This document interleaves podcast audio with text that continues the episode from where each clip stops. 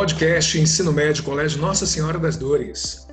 Nós estamos hoje no episódio 1, Matemática, com a professora Luzia, Conexões Matemáticas no Enem, para além das questões específicas é o nosso tema. Bem-vinda, Luzia, tudo bem? Olá, Djalma, obrigada, tudo bem e você?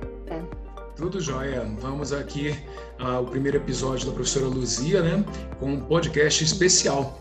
Luzia, esse título né, ficou muito atraente, Conexões Matemáticas, Matemáticas no Enem, para além das questões específicas, ele me deixou bastante curioso. É, qual o objetivo que você tem com, a, com, essa, com esse tema para a gente tratar para os alunos hoje? Tá. Bom, Djalma, a minha ideia com esse tema foi chamar a atenção um pouquinho dos nossos estudantes que estão aí, né, à espera do Enem, para que a, os conhecimentos matemáticos hoje, quando a gente olha o formato da prova do Enem, eles já não estão presos às questões específicas da matemática. O nosso aluno ele pode encontrar a matemática em questões da geografia, em questões específicas da física, da química, né? Então esse, essas conexões matemáticas elas não ocorrem não somente com relação aos assuntos da própria matemática, mas também relacionadas às outras disciplinas. Então a ideia é a gente conversar um pouquinho sobre esses, quais são esses saberes matemáticos, né, mobilizados nessas questões é, em provas do Enem e também, né, reforçando, né, que hoje orientados aí pelo documento da Base Nacional Comum Curricular, a gente entende que os estudantes eles precisam construir essa visão mais integrada dos conhecimentos da matemática, mas também compreendendo as suas aplicações a questões da realidade.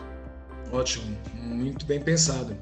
E nessa relação a, com a realidade, você acredita que os aspectos que é, vão favorecer os alunos a enfrentar o Enem dentro dessa integração, quais seriam?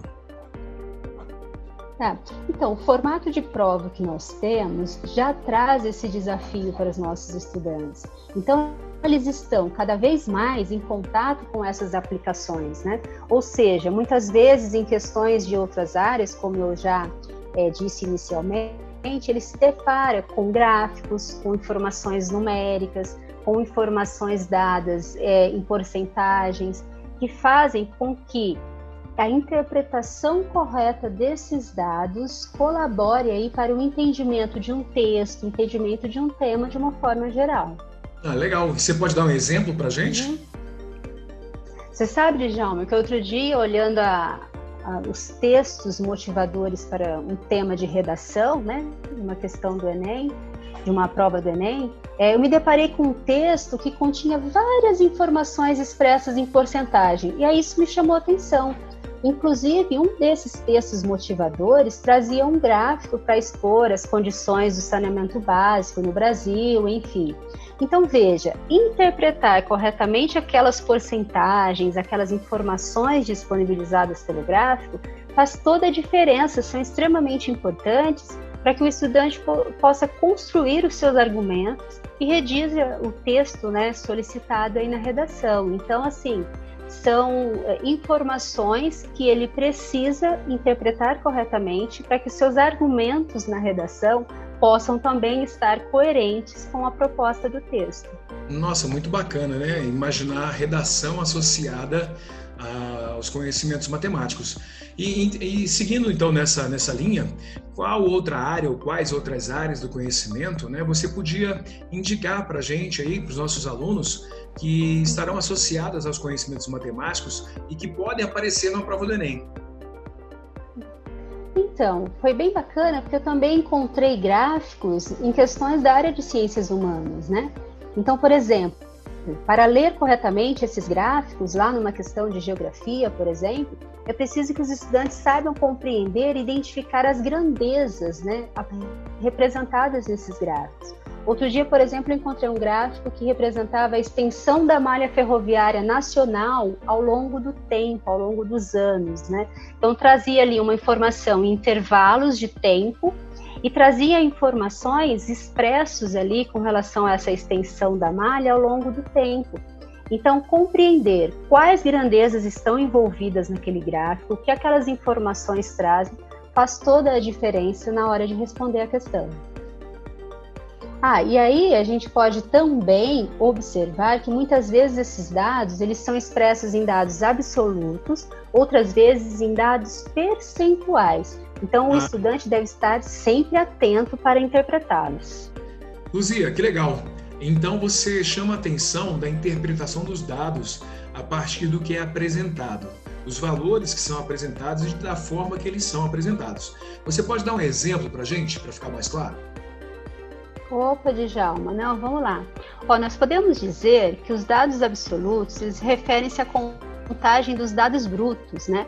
Então, por exemplo, em uma pesquisa do número de estudantes com acesso à internet, mil estudantes disseram não ter esse acesso. Ou seja, a informação ela é dada em números, em dados brutos, né? Mil estudantes não têm acesso. Agora, outra forma para expressar essa informação é por meio dos dados chamados relativos, né? ou seja, dizer que 10% dos estudantes entrevistados não tinham acesso, você compara esse grupo de estudantes que não tem acesso ao todo, né? ao grupo todo de estudantes que foram é, entrevistados. Então, os alunos eles precisam compreender, com base nos dados do, do, exercício, da questão em si, se esse dado relativo, se essa porcentagem é, significa muito ou pouco, dependendo aí do que se refere. Então, também envolve, por parte do estudante, uma interpretação dessa porcentagem. Ela expressa muito, pouco, né? Ou seja, o que, que é, essa porcentagem nos fala com relação à, à pesquisa, enfim, colocada ali na questão. Que ótimo! E, e ainda é, se, se, tratando então de interpretar esses dados, essas informações, é importante lembrar que é bem comum na sociedade hoje em dia a apresentação de dados através de gráficos. Né? Nós podemos encontrá-los de várias maneiras, em tabelas também. Isso ficou bem comum agora e muito evidente com a pandemia. Muitos gráficos foram apresentados tentando é, desmistificar, tentando apresentar o andamento da doença né, no decorrer dos, dos tempos. E a manipulação dos dados, a interpretação deles pode ter causado muitos erros, muitas falhas, né, no, até nos procedimentos que foram tomados pelos nossos governantes.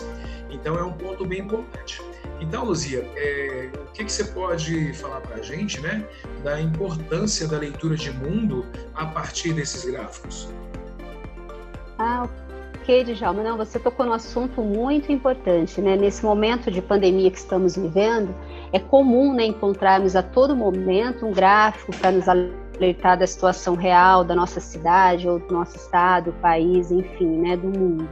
É, inclusive, a Base Nacional Comum Curricular, ela propõe que a análise de problemas sociais, né, incluindo a saúde, eles podem ser feitos por meio de conhecimentos matemáticos articulados e que possam, de certa forma, contribuir para a tomada de decisão de forma ética, responsável, que é exatamente o que nós estamos vivendo. Ou seja, quando um grupo de estatísticos é, é, traduz e expressa aquelas informações das condições reais da pandemia no nosso país, ela serve sim de parâmetro para que governantes, para que autoridades competentes possam tomar decisões, né, e que envolvem toda a sociedade.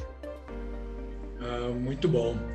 E para a gente chegar então aí no final dessa conversa que está muito boa, mas precisa acabar, infelizmente, eu te pergunto o que mais você poderia alertar os nossos estudantes é, em relação ao ensino médio? Então, outra questão que podemos chamar a atenção é com relação ao uso da tecnologia, né? Calculadoras, planilhas eletrônicas, aplicativos e tantos recursos que hoje, né, inclusive no momento com as aulas remotas, estamos também oportunizando que os nossos jovens tenham esse contato, né? Esses avanços tecnológicos, o mercado de trabalho em constante transformação, essas novas configurações da sociedade oportunizadas pela tecnologia, não podem mais ficar fora do espaço escolar. O estudante tem que estar, a escola e os, estudantes de uma forma geral, têm que estar atentos a, a aprender essas novas tecnologias. Porque veja, ao articularmos os conhecimentos matemáticos com o uso dessas ferramentas, se torna essencial. Né? Podemos voltar, por exemplo, nos gráficos que retratam a pandemia atual. Eles são feitos né, com o auxílio da tecnologia. integrando vários de seus recursos e possibilitando também a articulação de vários conhecimentos matemáticos. Então, Djalma, é um conjunto de saberes. É estar atento aí às tecnologias, ao uso desses recursos e aliado também à interpretação que os conhecimentos matemáticos aí proporcionam. Que ótimo! Olha, fiquei muito feliz com essa nossa conversa. Foi um podcast muito interessante. Os alunos com certeza vão gostar muito. Quero agradecer a sua participação e abrir para uma palavra final sua para a gente encerrar. Opa, eu que gostaria é, de agradecer a oportunidade de contato aí com os nossos estudantes, né, que estão aí se preparando para o próximo Enem, e reforçar que, em meio a tantas adversidades, dificuldades, estamos, né, nós, professoras e professores, sempre atentos e à disposição para auxiliar e tornar esse momento mais leve para todo mundo. Então, fiquem bem e bons estudos. É isso aí, pessoal. Esse foi o podcast Matemática, episódio 1, com a professora Luzia. Vamos todos juntos, Dorão em casa.